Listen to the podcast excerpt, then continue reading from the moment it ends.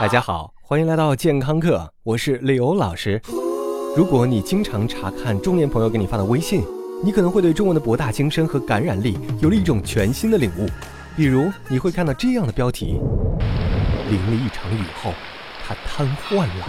淋雨后千万要做的六件事。打开一看，是换衣服、洗头、洗澡和半夜广告。花季少女仅因为喝了一杯水，惨遭毁容。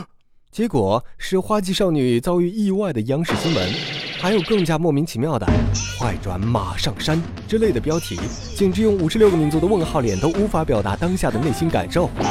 还有人说，医院黑幕。医生不会告诉你的事，会让你重病而死。结果打开一看，是某中年男子倒在医院里，因为药物和酒精发生了反应，正在抢救。家属多半会哭诉，是医生开的药，以及病人平时多么遵纪守法、善待家人、孝顺有加等等。只是晚上和朋友喝了一点点小酒，就这样了，真的没干什么。这种奇葩的思维方式令刘老师非常 confused。当然，我们今天并不是要说如何治疗奇葩思维的，而是说吃药与喝酒。如果你看过药品的说明书，你就会发现，几乎只要是个药，都会提醒你不要饮酒，否则后果自负哦。但是，也许你并不了解为什么吃药不能喝酒，具体吃什么药不能喝酒，以及喝了酒会有什么后果呢？最近看到一位医生发的微博，说给一名患者用了头孢以后。家属竟然神不知鬼不觉地给病人喂了一瓶藿香正气水，希望祖国的传统医学能够集洪荒之力于一身，结合反正也不怎么信，但是还是要依赖的西医，把家人的病第二天就能治好。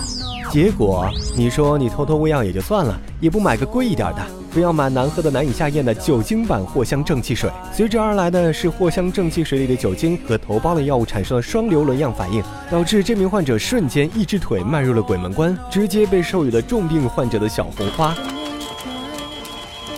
所以，刘老师认为，在一个抗生素能够和 OTC 药物一样，直接在药店里就可以买到的国度，我们有必要来说一说有可能致命的双硫仑样反应。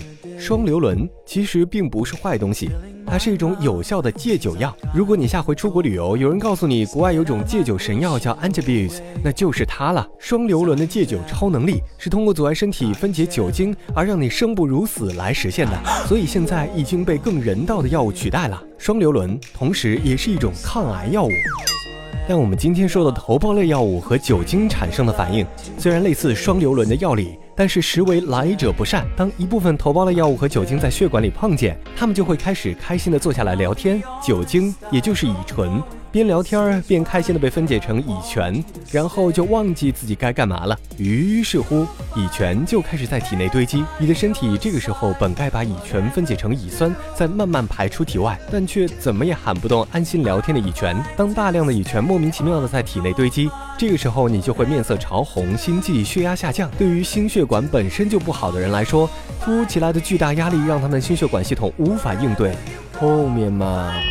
双硫仑样反应其实并不一定致命，有些人的身体对于酒精的耐受度高，可能只会引起一些不适；有些耐受度低，所以一瓶藿香正气水就能放倒它；还有些人身体的耐受度虽然很高，但是心血管却又有潜在问题。双硫仑样反应就像电脑杀毒一样，在你的系统深处发现一个木马，撕开了一道口子。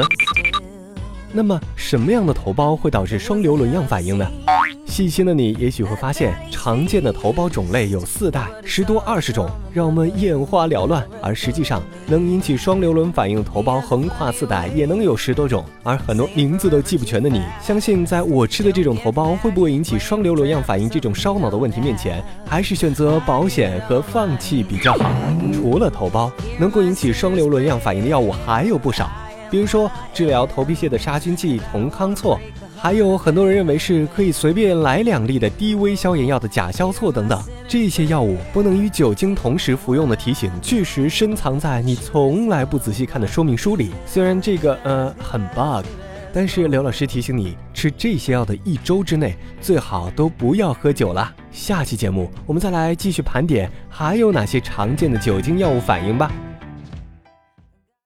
健康课英语角，抗生素 （antibiotics） 在国外要用任何形式的抗生素都非常不容易，必须得拿到处方才能买到。处方 （prescription）。不需要处方就可以直接购买的药物叫做 OTC，这三个字母代表着 over the counter，就是直接在柜台就能买到的意思。Antibiotics are prescribed only for bacterial infections. They are ineffective against viruses. 抗生素只对细菌感染有效，对病毒没有任何作用。Different antibiotics are used for different types of bacteria. Taking the wrong antibiotic may cause worsened infections or allergic reactions. 不同的抗生素是用来对付不同的细菌的，所以随便吃抗生素会加重感染或者引起过敏反应。所以抗生素一定要遵医嘱哦。感谢收听，回见。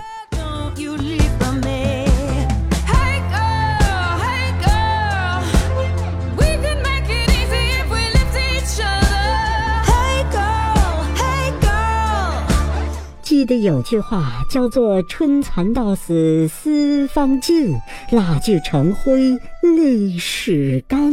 原来这句话就是形容您的。老师，请收下我的膝盖。滚滚滚滚！谁要你的膝盖？刘老师要的是打赏。